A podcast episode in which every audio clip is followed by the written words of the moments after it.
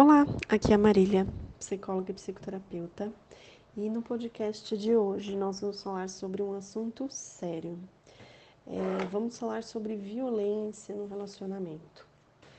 É, nós sabemos que, assim, violência é uma coisa muito ampla, ela pode ser é, de diversos modos dentro de um relacionamento, então ela tem a opção de ser uma violência psicológica, a gente tem a violência física a gente tem violência verbal, social, patrimonial, enfim, nós temos uma série de violências que ocorrem no relacionamento. Mas a que eu queria falar hoje, inclusive, é também tema de um vídeo que eu fiz lá no Instagram. Em breve eu vou liberar ele. É, mas como todo mundo, não é todo mundo aqui que tem Instagram né, nessa lista, então eu estou enviando esse conteúdo também aqui para você dar uma olhada e pensar sobre. Mas a violência que eu quero falar aqui é uma violência que muitas vezes ela pode ser difícil de ser identificada porque ela é muitas vezes confundida como um cuidado, tá? É, só fazendo um comentário aqui, é importante saber que, independente do tipo de violência que você passa no seu relacionamento hoje, ou já passou, isso já caracteriza a sua relação como uma relação não saudável tá? E é importante avaliar o quanto realmente compensa estar nessa relação, precisa ser de verdade cuidado, tá? Então, indo para a questão da violência que a gente está falando nesse podcast de hoje, eu estou falando sobre um tipo de violência que a gente conhece por stalking. O que, que significa stalking? Stalking é uma palavra de origem né, do inglês, tá? Então, traduzindo ela para o português, ela significa perseguição, é, espreitar a caça sem ser notado, sabe? E a gente tem um termo que a gente usa bastante. Ah, eu fui lá stalkear fulano, né? Ou eu tenho um stalker no meu Instagram, né? A gente usa esse termo stalkear no sentido de ir lá olhar a vida da pessoa na rede social sem ela saber, né? Ficar lá acompanhando os comentários daquela foto, saber quem curtiu, deixou de curtir, enfim, né? A gente tem esse, esse conhecimento desse termo no sentido de redes sociais, né? Mas dentro do relacionamento, a gente também tem essa violência do stalking que pode ser caracterizada como um comportamento assim bem persistente, né? Pela procura de atenção ou contato, né? Então, dando exemplos aqui, você terminou um relacionamento amoroso e a pessoa não aceitou o término, ela não conseguiu aceitar que você decidiu terminar a relação e ela começa a ir atrás de você, ela vai no seu trabalho, ela procura seus amigos para saber sobre você, ela vai olhar aonde você está, né, indo passear. Então, assim, ela envolve mesmo uma procura, né, de contato e às vezes ela também tem a ver com aquilo assim, você bloquear o contato dessa pessoa no seu celular e ela comprar outro número para poder falar com você, para tentar te ligar, ou até mesmo usar o contato de um amigo, de um colega, né? Então a gente tem esse comportamento aí né, caracterizado por essa procura, esse monitoramento do outro, né? Então a pessoa vai, passa na frente da sua casa, ela fica olhando qual que é o seu novo horário de trabalho, ela vai no seu, na porta do seu trabalho ficar espiando você, às vezes efetua inclusive ameaças, né, ou tentativas de reatar o relacionamento, enfim, né? Então isso entra também como violência, tá? Existe também dentro do stalking um comportamento de vigilância, né? Que é o que eu falei, a pessoa ficar ali sempre querendo acompanhar a sua vida, seja nas redes sociais, seja virtualmente, né? Ou mesmo na vida atual, né? Na vida é, corriqueira aí, onde você tem o seu trabalho, as suas coisas e a pessoa fica querendo acompanhar, tá?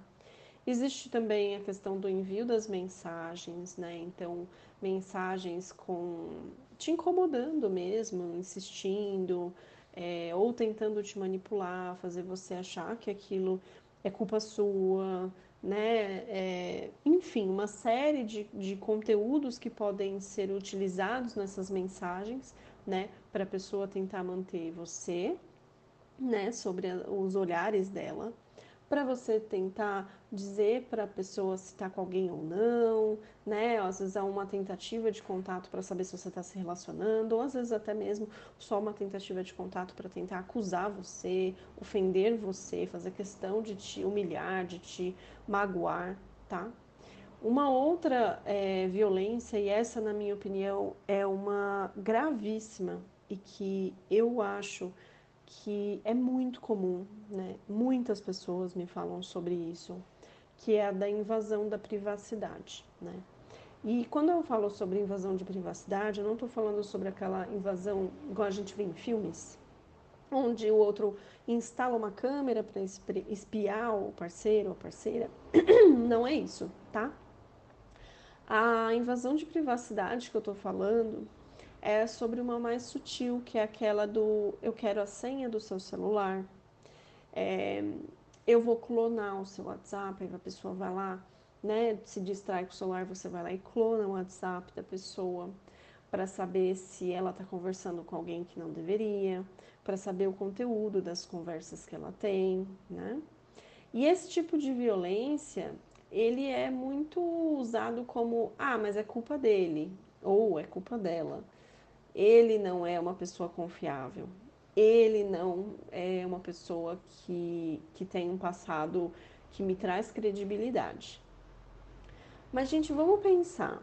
Se você, primeiro de tudo, sente insegurança em relação ao seu parceiro ou à sua parceira, e você sente necessidade de fazer algo escondido, né? Clonar o WhatsApp, que é uma coisa pessoal dessa pessoa né? Ela não tem obrigação de compartilhar os conteúdos que ela tem ali no WhatsApp, porque aquilo é individual dela, é pessoal, né? Então, se você sente que você tem essa necessidade de ir atrás, de clonar o, o acesso às redes né, dele, às vezes até mesmo tentar achar a senha do Instagram, senha do Facebook, né? É, você de verdade acha que isso é positivo para o seu relacionamento? Você acha que você também está agindo certo? Porque assim, o que eu escuto bastante é mais, ai Marília, mas é porque ele não é uma pessoa confiável, ele já me traiu no passado. Ou ele já deu sinais de que fez coisa errada e eu só queria confirmar. Mas você concorda que você também está sendo é, uma pessoa que viola o espaço do outro, você também está sendo agressivo, você também está executando uma violência contra a intimidade daquela pessoa, né? A gente precisa pensar o quanto a gente também tem responsabilidade nessa relação. Se você está desconfiado, se você está achando que seu parceiro não te respeita como deveria, o motivo pelo qual você clona será que tem a ver com você?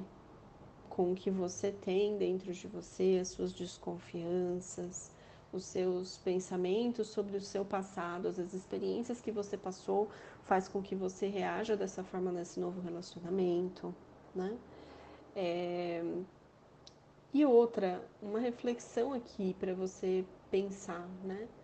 Será que essa relação é boa mesmo para você ficar? Porque se lá não existe confiança, que é um dos pilares da relação saudável, como é que você vai viver?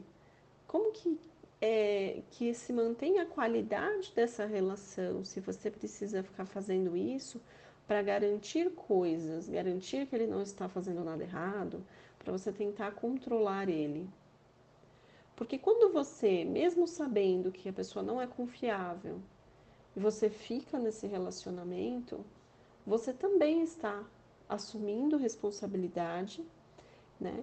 E quando você permite que o outro, mesmo sabendo que ele faz coisa errada, você permite que ele tá, esteja ali, continue fazendo, você, ele está te desrespeitando e você, ao permitir isso, se desrespeita também. Então, fica aqui esse podcast mais extenso, porque é um assunto bem complexo, mas fica aí. a sugestão de reflexões aí para vocês, tá bom? Eu fico por aqui. Me acompanhem, quem ainda não me acompanha nas redes sociais, você me encontra com, pelo arroba Mendes e no link do YouTube também, tá bom? Se vocês quiserem acessar o YouTube não tem o link, me fala que eu passo para vocês, tá bom? Um beijo e eu fico por aqui.